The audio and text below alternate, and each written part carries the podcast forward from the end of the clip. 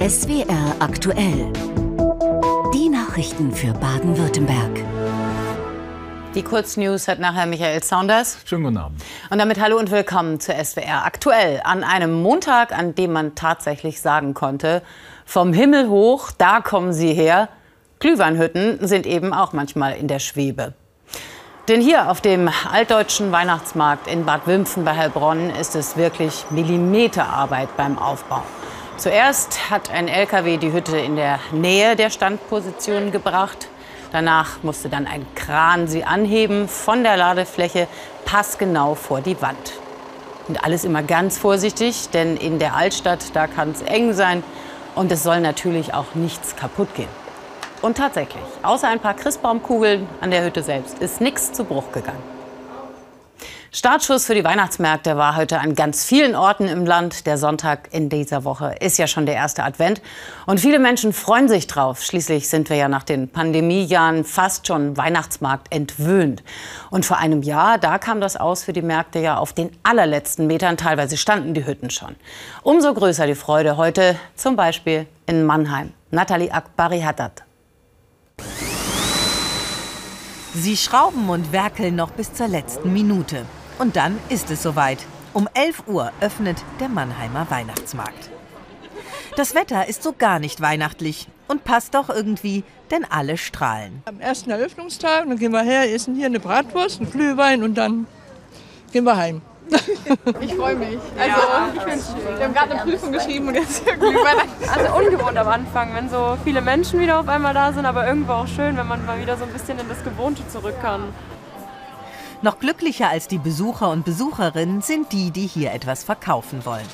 2020 hatten sie wegen der Pandemie gar kein Geschäft. Letztes Jahr wurde der Weihnachtsmarkt in Mannheim trotz strenger Auflagen nach wenigen Tagen geschlossen. Das war sowas von grausam. Es war ja voller Hoffnung und man dachte, hm, es klappt, es wird gehen. Und dann kam die Entscheidung Freitagabend. Glauben Sie, ich habe da drin gesessen, habe geweint. Dank staatlicher Hilfen und eigener Reserven hat Wälder Heinen es geschafft, ihr Traditionsgeschäft aufrechtzuerhalten. Aber das ist nicht jedem geglückt.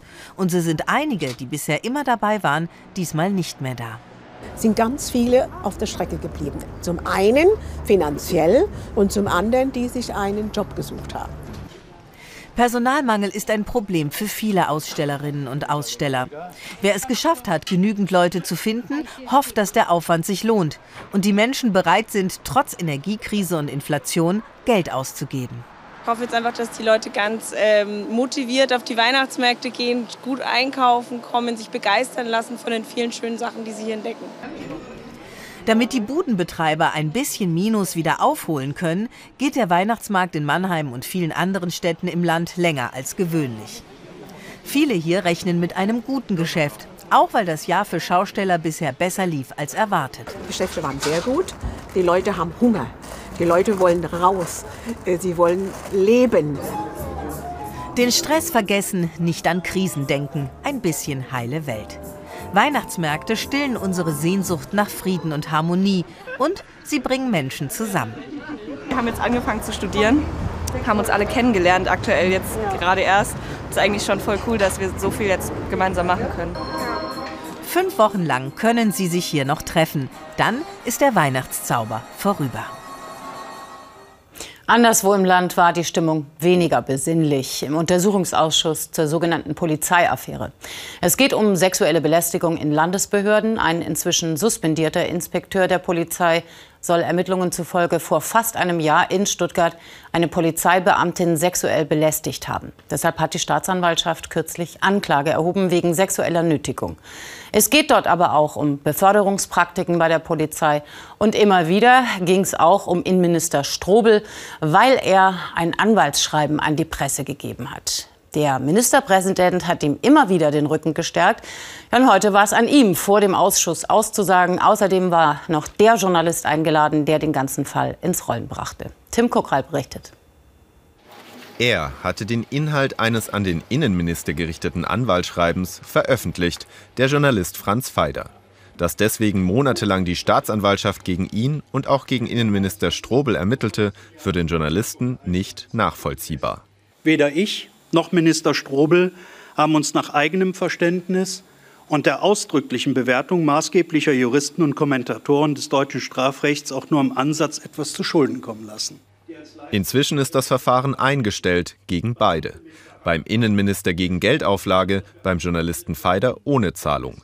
Der ist trotzdem vorsichtig, kommt in Begleitung seines Anwalts, beantwortet keine Fragen, verliest lediglich ein Statement. Doch das hat es in sich.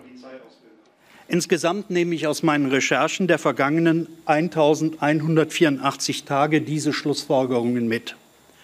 Die Polizei Baden-Württembergs hat ein strukturelles Führungsproblem, in dem persönliche Verbindungen mehr gelten als Eignung und Befähigung, erst recht als Kritik und das Aufzeigen von Mängeln. Oberster Dienstherr der Landespolizei, Innenminister Strobel. Für die Opposition bildet Feiders Aussage die Grundlage für weitere Vorwürfe gegen den Innenminister. es ist offensichtlich so, dass es ein Ministerium überhaupt nicht im Griff hat, dass es dort Trinkgelage gibt, dass es dort Seilschaften gibt. Das ist erschreckend, was sich dort für ein Bild äh, der Öffentlichkeit jetzt auftut. Auch den Ministerpräsidenten sieht die Opposition in der Verantwortung. Der Untersuchungsausschuss befragt heute auch ihn. Kretschmann nimmt seinen Innenminister in Schutz und rechtfertigt, warum er zu ihm hält. Es wäre in einem laufenden Verfahren der Justiz und mit so einer offenen Lage meiner Auffassung nach vollkommen unverhältnismäßig gewesen, Herrn Minister Strobe zu entlassen und jetzt nach der vorliegenden Gerichtsentscheidung, nach der Einstellung des Verfahrens gilt es erst recht. Aus Sicht der Opposition ist die Angelegenheit so leicht nicht erledigt. Doch die Befragung von Kretschmann bringt keine weiteren Erkenntnisse. Ich selber äh, kümmere mich da persönlich jetzt nicht um solche Fälle. Das weiß ich nicht. Mehr kann ich Ihnen dazu nicht sagen. Da war das Statement des Journalisten Feider am Vormittag deutlich aufschlussreicher. Und ein Vertreter der Opposition ist bei uns im Studio. Sascha Binder ist für die SPD im Untersuchungsausschuss. Einen schönen guten Abend, Herr Binder. Guten Abend, Frau Halber. Im Augenblick kann man den Eindruck haben, dass es der Opposition seit Wochen, fast Monaten immer nur um diese Frage Rücktritt Strobel, ja oder nein ging. Da gibt es doch eigentlich wichtigere Themen. Müsste es nicht mal jetzt um die gehen? Ja, wir haben drei Tatkomplexe. Die sexuelle Belästigung am Arbeitsplatz in den Landesbehörden ist sicherlich einer der wichtigsten Bereiche. Dazu haben wir als SPD den Vorschlag gemacht, Ermittlungsbeauftragte einzusetzen, die gerade bei diesem heiklen Thema auch als Anlaufstelle für mögliche Opfer äh, gelten sollen und uns dann über mögliche weitere Fälle informieren. Und wir haben auch mit einer großen Anfrage im Parlament das Thema auf die Tagesordnung gesetzt. Ich war allerdings heute baff erstaunt, wie wenig der Ministerpräsident aus eigenem Antrieb zu diesem Thema in seiner Regierung veranlasst hat. Selbst in seinem eigenen Staatsministerium gibt es keine Dienstvereinbarung zu diesem Thema. Jetzt gab es ja von der Opposition so Aussagen, Kretschmann habe seinen inneren Kompass verloren. Äh, Sie haben ihn heute erlebt. Ähm, haben Sie diese Ansicht so in Teilen revidiert? Der Ministerpräsident äh, will Dinge nicht wissen, so wie er heute sagte, und äh, selbst zu Tatsachen macht er keine Bewertungen. Ich glaube, jeder Bürger und jede Bürgerin macht zu Tatsachen, die er kennt, zur Weitergabe des Schreibens von Strobel, eigene Bewertungen. Die macht, die macht der Ministerpräsident nicht. Er will beim Regieren nicht gestört werden. Mit der Ernennungsurkunde können die Minister tun und lassen, was sie wollen. Er habe keinen Einfluss auf die Ressorts. Er will störungsfrei regieren. Was mit der Politik des Gehörtwerdens begonnen hat, ist jetzt eine Politik des Nicht-Gestörtwerdens. Und geht es der Opposition jetzt wirklich um die Sache, um die Dinge aufzuklären, oder geht es dann doch wieder gegen den Innenminister, wenn man Herrn Rülke gehört hat, der dann jetzt von Saufgelagen spricht oder sowas und wieder auf Herrn Strobel quasi zeigt? Also es geht um Aufklärung. Deshalb haben wir jetzt auch begonnen, mit äh, dem Innenminister und dem Ministerpräsidenten äh, zu vernehmen. Allein die Zeugenvernehmung von dem Zeugen Feider heute im Untersuchungsausschuss hat gezeigt, dass äh, der Innenministers Aussage und die Aussage des Journalisten Widersprüche aufzeigen. Und wir werden im weiteren Verlauf weitere Zeugen hören und haben ja bereits zu allen drei Tatkomplexen umfangreich Akteneinsicht genommen. Und können Sie so einen Zeitkompass geben? Was glauben Sie, wie lange dauert die Aufarbeitung, schätzungsweise? Also das wird äh, länger dauern, als es äh, bisher geplant war. Es wird länger dauern als September 23. Das können wir jetzt schon prognostizieren, weil wir eben umfassend viele Fälle von sexueller Belästigung in den Landesbehörden haben, die durch die Ermittlungsbeauftragten aufgeklärt werden sollen. Und wenn wir das Beurteilungs- und Besetzungsverfahren der Polizei untersuchen wollen, müssen wir mehrere Polizeipräsidenten äh, vernehmen und müssen sie mit dem Aktenvorhalt ähm, eben konfrontieren. Also das Ganze wird uns demnach noch weiter beschäftigen. Vielen Dank, Sascha Binder, für Ihren Besuch im Studio. Herzlichen Dank Ihnen. Ja, und der Montag, der ist ja für alle der Start in eine neue Woche. Jetzt geht es aber bei uns um grundsätzlichere Neuanfänge. Und dafür gehen wir nach Pfaffenweiler, südlich von Freiburg, und sprechen über den Beruf des klassischen Dorfbürgermeisters. Gerade in kleineren Gemeinden ist es gar nicht mehr so einfach, viele gute Kandidaten oder Kandidatinnen zu finden. Das ist in Pfaffenweiler geglückt, aber die Sensation ist was ganz anderes. Der neue Bürgermeister ist erst 25 Jahre alt. Lukas Mahler, heute hatte er seinen ersten Arbeitstag auf dem Chefsessel im Rathaus. Und Sophie Hochhauser hat ihn getroffen. Jetzt bräuchte ich zum Büro eigentlich nur noch den Schlüssel. Den übergebe ich dir in großer Ehre ja, für dieses Haus und für diese Gemeinde. Und machen wir so. Nun ist es offiziell. Lukas Mahler ist der neue Chef im Rathaus im Pfaffenweiler.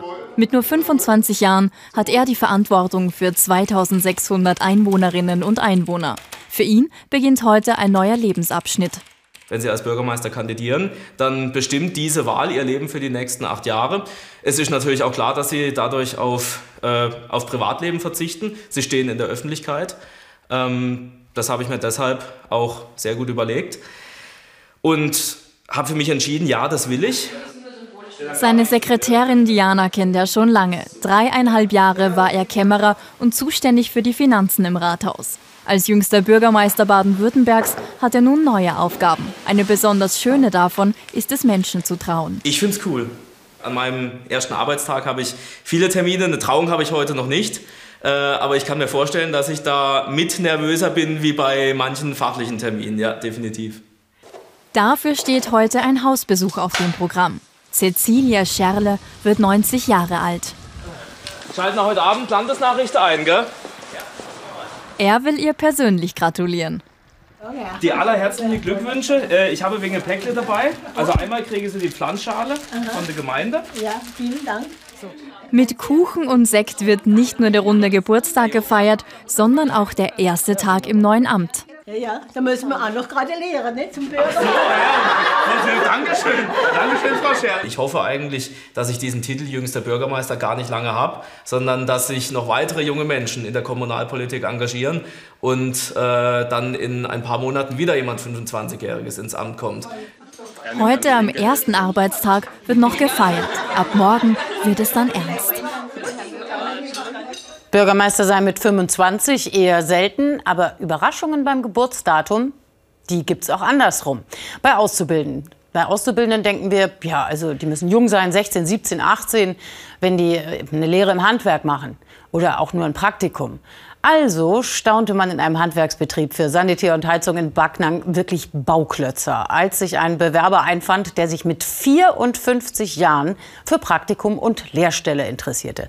Und heute es ist für beide Seiten die klassische Win-Win-Situation. Maxim Flöser und Frieda Kümmerer mit der ganzen Geschichte. Der Keller eines Wohnhauses. Eine neue Heizung wird installiert. Unter den Handwerkern auch der neue Azubi. Rajesh Kuma will es mit stolzen 54 Jahren noch einmal wissen. Ich hatte einfach Sehnsucht nach äh, handwerklichen Tätigkeiten, wo mir letztes drei, vier Jahren sehr gefehlt haben ich hatte eine Berufstätigkeit, wo ich mehr, mehr und mehr mit Schreibtisch zu tun hätte und das wollte man einfach mal. Das kam mir nicht so gut, sage ich mal. Ihr braucht jetzt für oben noch ähm, zum Ölansauger, dass die Kuma hat aufgehört, in einer Firma in Fellbach zu arbeiten. Dort war er rund 30 Jahre Programmiertechniker. Jetzt macht er eine Ausbildung im Sanitär-, Heizung- und Flaschnereibetrieb in Backnang. Azubi ist er seit zwei Monaten. Davor hat er hier auch ein Praktikum gemacht, erinnert sich sein Chef wo er zu mir gekommen ist und hat äh, gefragt, ob er bei mir lernen kann, dann ist, muss ich zugeben, mir sogar die Kinnlade runter. ähm, mit dem habe ich natürlich nicht gerechnet, aber äh, eine super Sache und warum nicht, gell? Und hier fühlt sich Kuma gut aufgehoben. Jeder Tag ist abwechslungsreich. Er hat sich ähm, sehr gut eingearbeitet. Ähm, er ist auf der Baustelle auch, ähm, wird er eingesetzt äh, beim Kundendienst. Ähm, er achtet auf Sauberkeit. Eine Kundin hat sogar schon abhalten wollen, weil doch das ganze Haus einfach ähm, alles schön sauber gemacht hat. Und von dem her, aber ich habe Glück, habe ihn noch behalten können. Und auch die Kollegen sind froh darüber, denn die Zusammenarbeit klappt. A1-21. Dennoch, manchmal ist es für den 19-jährigen Gesellen dann doch komisch, seinen über 30 Jahre älteren Azubi beizubringen, wie die Verkabelungen richtig angeschlossen werden. N und L. Einem erfahrenen Mensch Anleitungen zu geben, wie er was machen muss, ist schon ein anderes Kaliber wie jetzt unserem 17-Jährigen. Also tue ich mich auch manchmal noch schwer. Schauen, wie sollen wir mich Rajesh Kumar verdient 850 Euro im Monat als Azubi. Zusätzlich gibt es noch einen Zuschuss von der Agentur für Arbeit. Zurück ins Büro will er auf jeden Fall nicht mehr. Mischerkreis? In die zwei Monate sind super gut gelaufen. Ich denke mal, es wird auch äh, nicht nur die Ausbildung, danach wird er in dem Bereich weitergehen. Ja. Durch seine Vorerfahrung ist seine Ausbildung ein Jahr kürzer als normalerweise. Zwei spannende Jahre warten jetzt auf den neuen Azubi. Und jetzt kommen wir zu unserem Nachrichtenüberblick mit Michael Saunders. Und der führt uns heute erstmal nach Pforzheim. In Zusammenhang mit Schwarzarbeitsvorwürfen hat das dortige Amtsgericht einen Strafbefehl gegen den baden-württembergischen AfD-Fraktionsvorsitzenden Gögel erlassen. Das Gericht sieht es als erwiesen an, dass der 67-Jährige in elf Fällen Arbeitsentgelt vorenthalten bzw. veruntreut hat.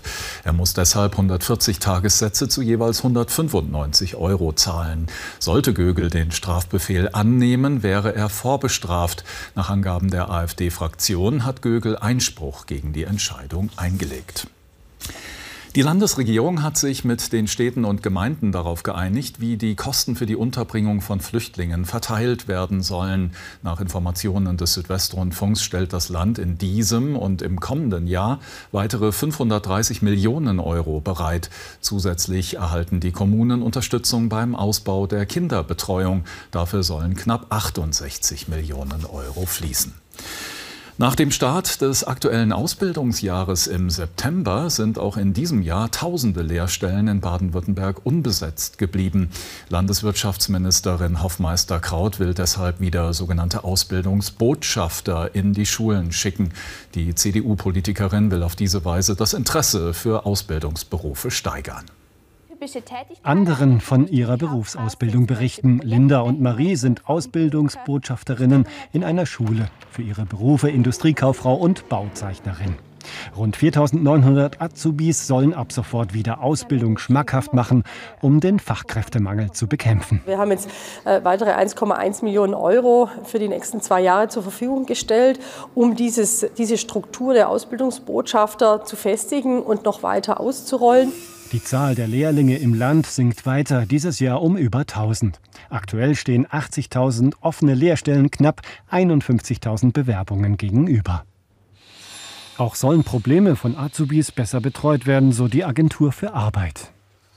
Das sind einmal junge Menschen, die vielleicht nicht so ganz einfach in der Ausbildung durchlaufen, die mehr Unterstützungsbedarf haben. Und es sind aber auch das Thema, wir müssen mehr Menschen aus anderen Ländern der Welt für unsere duale Ausbildung begeistern, weil ohne Zuwanderung werden wir die Facharbeiterlücke nicht schließen können.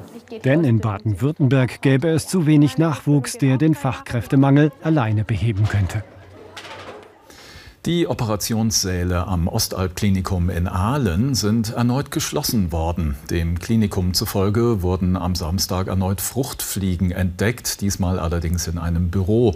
Das zuständige Gesundheitsamt hatte die Operationssäle am Freitag wieder für Notfall-OPs freigegeben, nachdem zuvor ein starker Befall mit Fruchtfliegen den Operationsbereich lahmgelegt hatte. Die evangelische Landeskirche in Württemberg will bis zum Jahr 2030 mindestens 155 Stellen in der Verwaltung abbauen und enger mit der badischen Landeskirche zusammenarbeiten. Hintergrund sind Inflation und sinkende Mitgliederzahlen.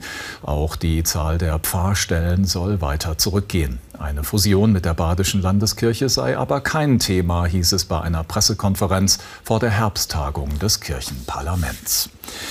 Erneut haben sich Aktivisten der Gruppierung Letzte Generation vielerorts auf Straßen festgeklebt, so auch in Aalen im Ostalbkreis. Zwei der vier Männer fixierten sich mit Sekundenkleber auf dem Asphalt, als die Einsatzkräfte heute Morgen auf der B29 auf Höhe des Aalener Industriegebiets eintrafen.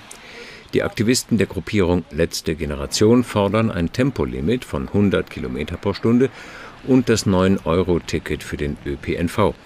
Eine Stunde zuvor hatten sie bei einer roten Ampel die Straße blockiert und den Berufsverkehr zum Stehen gebracht. Dabei kam es zu einem rund acht Kilometer langen Stau.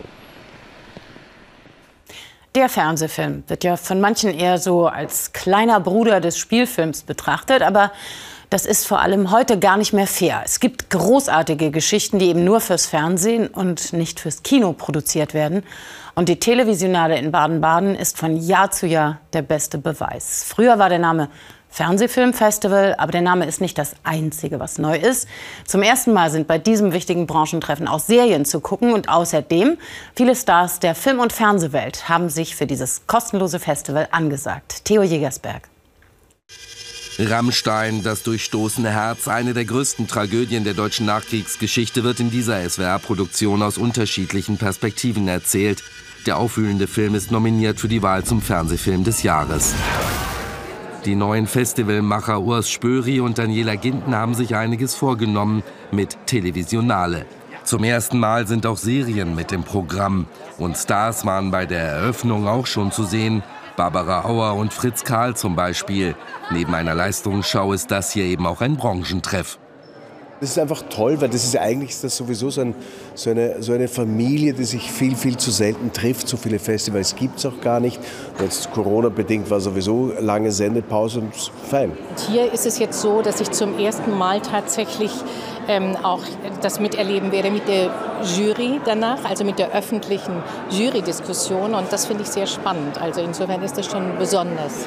Auch für den SWR hat das Festival große Bedeutung, wie Programmdirektor Clemens Bratzler bei der Eröffnung betonte. Man setze in Zukunft bei Filmen und Serien noch mehr auf Qualität als Quantität. Wir arbeiten auch in Partnerschaften, zum Teil mit Streamingdiensten, mit anderen Sendern zusammen, neue Produktionsmodelle, um hochwertige Stoffe realisieren zu können. Das wird auch für uns immer wichtiger, aber der SWR will ein starker Player in der Fiktion bleiben, weil die gerade auch für das Streaming-Publikum in der ARD-Mediathek ganz, ganz wichtig ist. Ob der Film über die Rammstein-Katastrophe den Publikumspreis gewinnt, steht am Freitag fest. Da werden die Preise verliehen.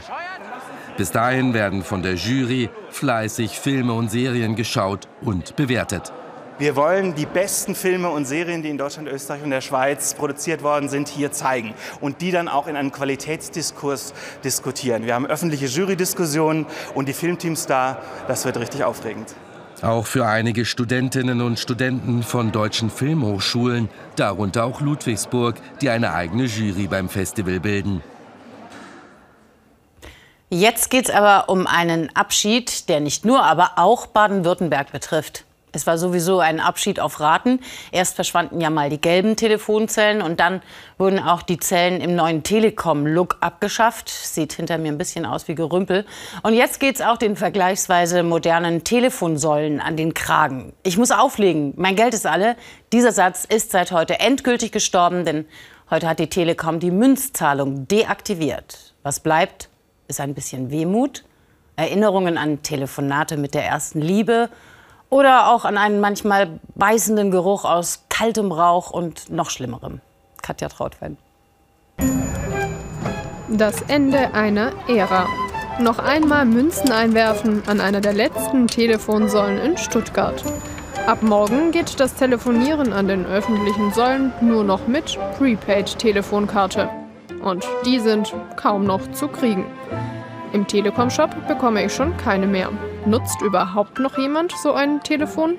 Also ich kann mich nicht erinnern, wenn ich letztes Mal öffentlich telefoniert habe. Bei uns im Ort stand immer einer, aber noch nie benutzt. Ich meine, die braucht man ja fast nicht mehr. Jeder hat bald so ein Handy. Das sagt auch die Telekom. Im vergangenen Jahr blieb jedes dritte öffentliche Telefon komplett ungenutzt. Für das Unternehmen nicht mehr wirtschaftlich. Die Betriebs- und Reparaturkosten einfach zu hoch.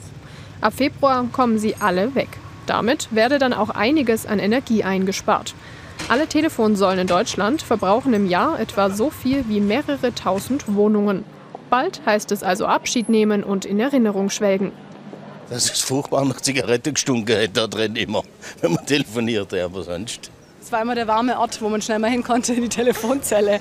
Die Telefonbücher noch so zum Hochpacken und Aufschlagen. Als man dann als Teenager nach Frankreich in Urlaub gefahren ist und zu Hause anrufen musste, also man ist gut angekommen und ist alles okay. Da kann ich mich noch dran erinnern.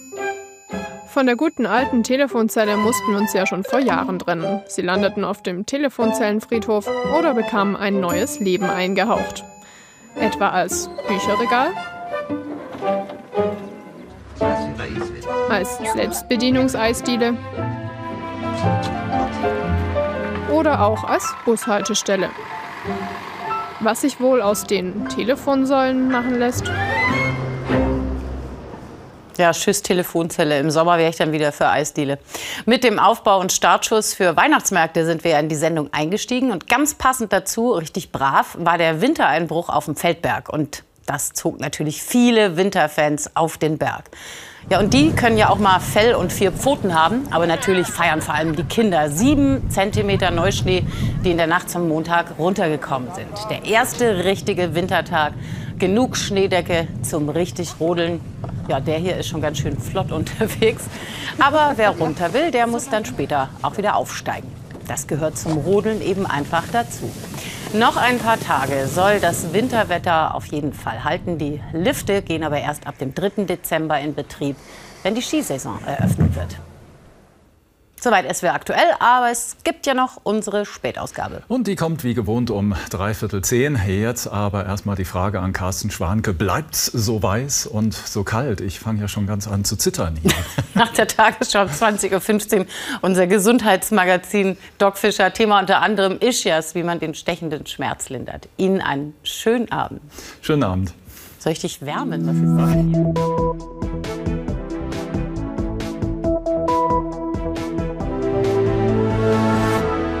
Einen schönen guten Abend, herzlich willkommen zu den Wetteraussichten für Baden-Württemberg. Während es im Norden und im Osten Deutschlands am Wochenende durchaus mal winterlich war, dort war es frostig, es gab auch mal Schneefall, verblieben wir meistens im Bereich von wärmerer Luft und bei uns geht es auch mild weiter. Wir sehen es auf dem Wettervorschaufilm. Vom Atlantik ziehen in den nächsten Tagen immer wieder neue Regenwolken zu uns herein, bringen eben feuchte Luftmassen, aber eben mit diesen westlichen Winden auch nach wie vor recht milde Temperaturen, tagsüber oftmals im zweistelligen Bereich. Von Winter ist bei uns nichts zu sehen, ganz im Gegensatz zu den Alpen. Das hier sind die Neuschneemengen bis Mittwoch innerhalb der nächsten 36 Stunden, also beginnend heute Abend in den französischen Alpen und am Mittwochmorgen aufhörend in den österreichischen Alpen erwarten wir viel Schneefall, vor allem auf der Alpen-Südseite hier in Südtirol.